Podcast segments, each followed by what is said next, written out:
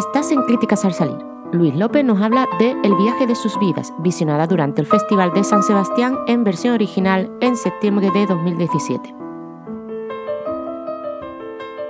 Se estrena la película El viaje de sus vidas, dirigida por Paolo Pirzi, el autor de Locas de Alegría del Capital Humano, dos cintas transalpinas que nos, italianas que resultaron bastante interesantes. Eh, y aquí se va a rodar a Estados Unidos, una novela de Michael Zadurian, eh, y tiene una pareja protagonista maravillosa, que son Helen Mirren y Donald Sutherland. Esta película la vi en San Sebastián entonces el recuerdo no es tan, tan fresco, pero sí que durante la película tuve la sensación de que sin duda lo mejor era la interpretación de la pareja protagonista. Es una road movie eh, en la que un hombre mayor que está empezando a tener problemas de demencia, que es Donald Sutherland, pues decide eh, emprender el, un viaje parecido al que tuvo con su esposa cuando se conocieron. Y entonces pues tiene todos los elementos de la road movie, el cruce con personajes pintorescos, escenas muy divertidas eh, ambientadas en la campaña de Donald Trump, que está un poquito de ambiente en la, en la película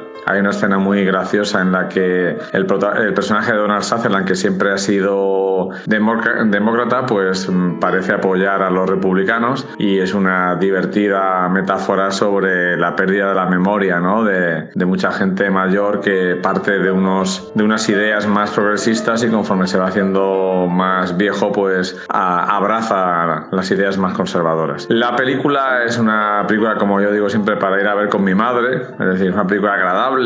eh, amable, eh, no es nada del otro mundo, no alcanzan cotas de especial interés, pero se ve con placer, se disfruta y el simple hecho de, contemplar a, a Donald Sutherland y Helen Mirren es suficiente premio. Le doy un 2,5 sobre 5.